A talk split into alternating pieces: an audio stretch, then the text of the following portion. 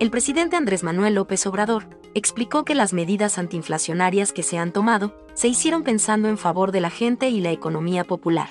Cuando comenzó a padecerse de la inflación, nos reunimos con industriales, comerciantes, para pedirles su colaboración, su apoyo y garantizar que se mantuviese un precio de una canasta básica, mil treinta y siete, mil treinta y nueve pesos por la canasta.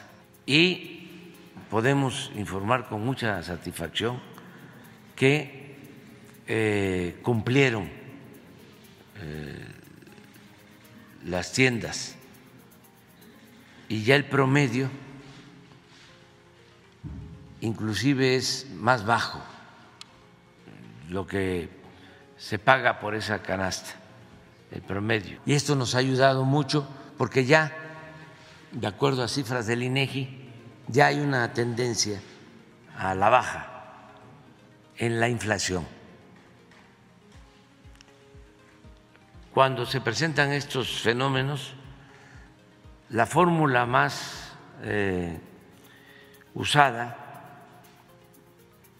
es la de aumentar las tasas de interés para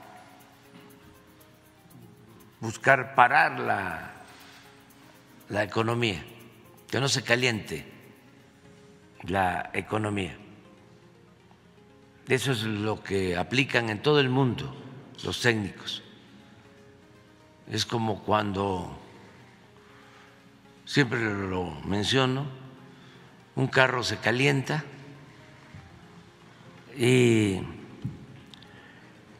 se opta, se decide apagarlo, se calienta, es la inflación, el calentamiento es inflación. Entonces se apaga el carro, ya no hay inflación. Sí, nada más que ya no camina, ya no hay crecimiento. Y aquí lo que buscamos es que haya crecimiento y que no se caliente el carro, no apagarlo. El año pasado el precio del petróleo estaba muy alto, se estimó en 60 dólares el barril y llegó a venderse 100 dólares a 100 dólares. Y decidimos que ese excedente se aplicara un subsidio para que no aumentara el precio de las gasolinas. Hicimos un balance, las cuentas, y eh, nos alcanzó el excedente para que no aumentara el precio de la gasolina, porque sabíamos que si aumentaba el precio de la gasolina, se nos iba a ir más eh, alta la inflación entonces tomamos esa decisión que es también heterodoxa. Eso no lo recomiendan los técnicos, los ortodoxos de la economía. Entonces, ¿qué logramos? Pues que nosotros tenemos muy baja inflación en energéticos, eso nos ayuda para contener la inflación en general y eh, de todas maneras obtuvimos un excedente por los precios altos del petróleo. Pero son medidas que se van tomando con un propósito, pensando siempre en la economía popular, pensando en la gente. El mandatario mexicano y el secretario de Relaciones Exteriores, Marcelo Ebrard, explicaron la crisis de adicción de fentanilo en Estados Unidos. Vamos a dar a conocer, vamos a ventilar todo este asunto de eh, los cuestionamientos de algunos legisladores de Estados Unidos acerca del el fentanilo y la manera en que están amenazando con aprobar leyes para intervenir en asuntos que solo corresponden a los mexicanos, en un plan abiertamente intervencionista y prepotente. Entonces, hay un senador que es el que está encabezando todo este movimiento, no son todos los legisladores y no es el gobierno de Estados Unidos, pero eh, ayuda mucho el que se den a conocer estas cosas. Eh, antes el gobierno de México callaba y la gente no sabía que este eh, era lo que sucedía. Incluso hay mucha gente en Estados Unidos, lo digo con todo respeto, manipulada.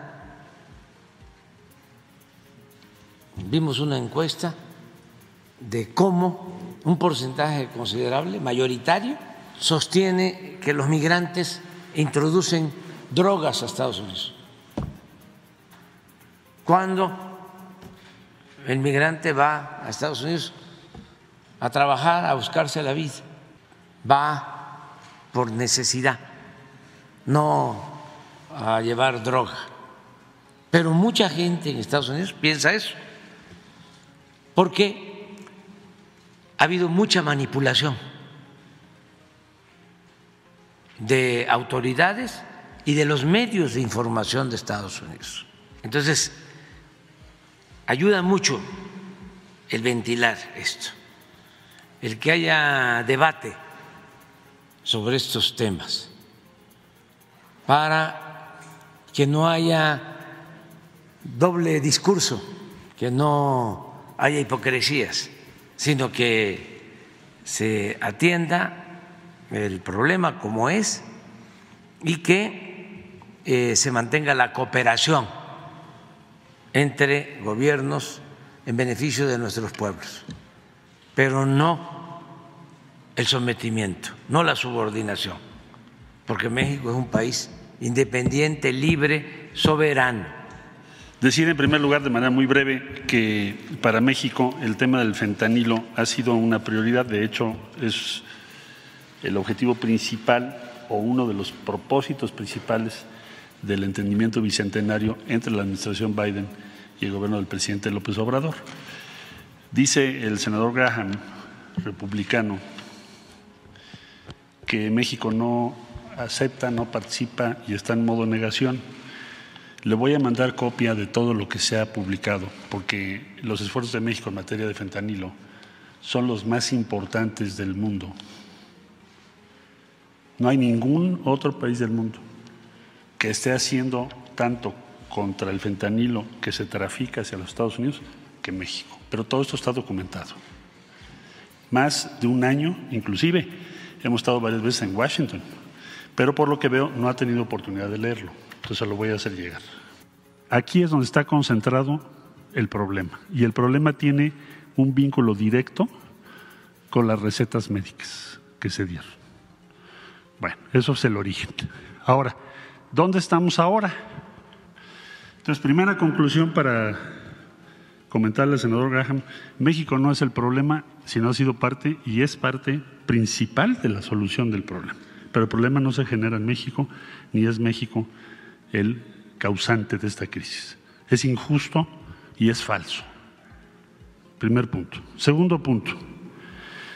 Dice el senador que prácticamente nosotros, las y los mexicanos, pues somos no solo el origen del problema, sino que también somos los que traficamos, llevamos y traemos el fentanilo. Pero según las cifras en Estados Unidos, las acaba de comentar el señor presidente, el 86.3% de las personas que están en prisión por tráfico de fentanilo son de ciudadanía norteamericana el presidente Andrés Manuel López Obrador explicó los beneficios de la compra de 13 plantas de energía eléctrica.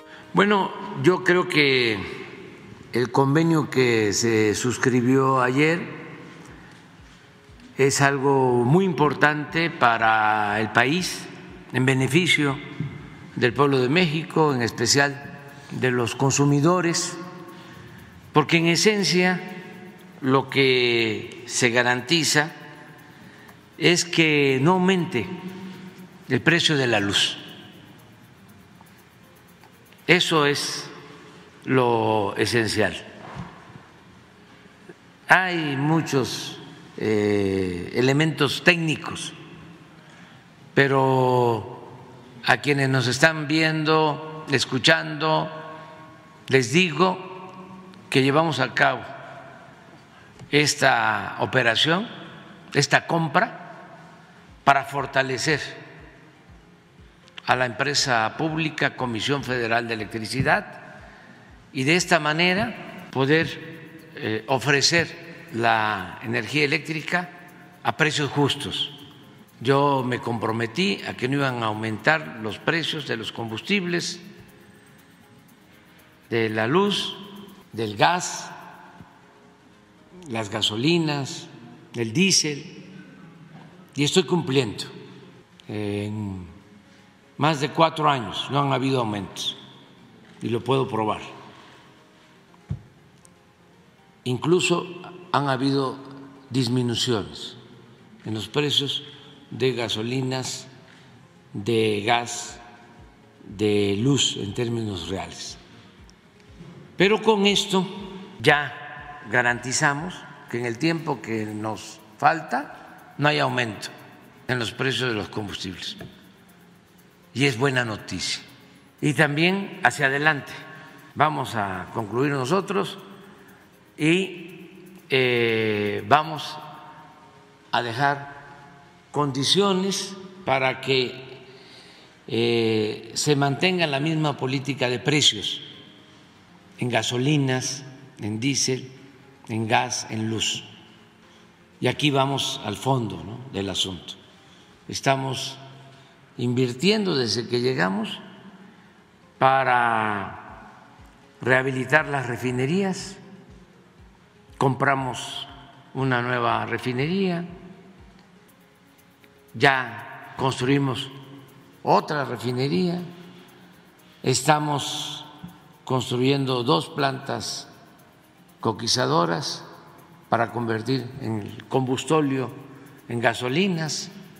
El año próximo vamos a ser autosuficientes en la producción de gasolinas. Cuando llegamos se compraba toda la gasolina en el extranjero, vendíamos petróleo crudo y comprábamos gasolinas. En más de 40 años no se construyó una refinería en el país. Un desastre estos tecnócratas corruptos con su política energética. Sí es importante la autosuficiencia eh, energética, es la clave. Entonces, eso fue lo que hicimos. Eh, yo agradezco a los directivos de esta empresa, de Iberdrola, eh, por aceptar este acuerdo. Felicito al secretario de Hacienda, Rogelio Ramírez de la O, a su equipo, desde luego al director de la Comisión Federal de Electricidad, Manuel Bartlett, que este, trabajaron para llegar a este acuerdo.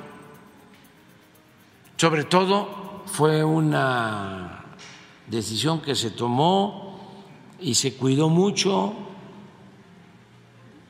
eh, para que no se eh, deshiciera para que no eh, pudieran eh, sabotearla, la operación, porque los conservadores eh, son muy, muy este, eh, coléricos, mm, enojones.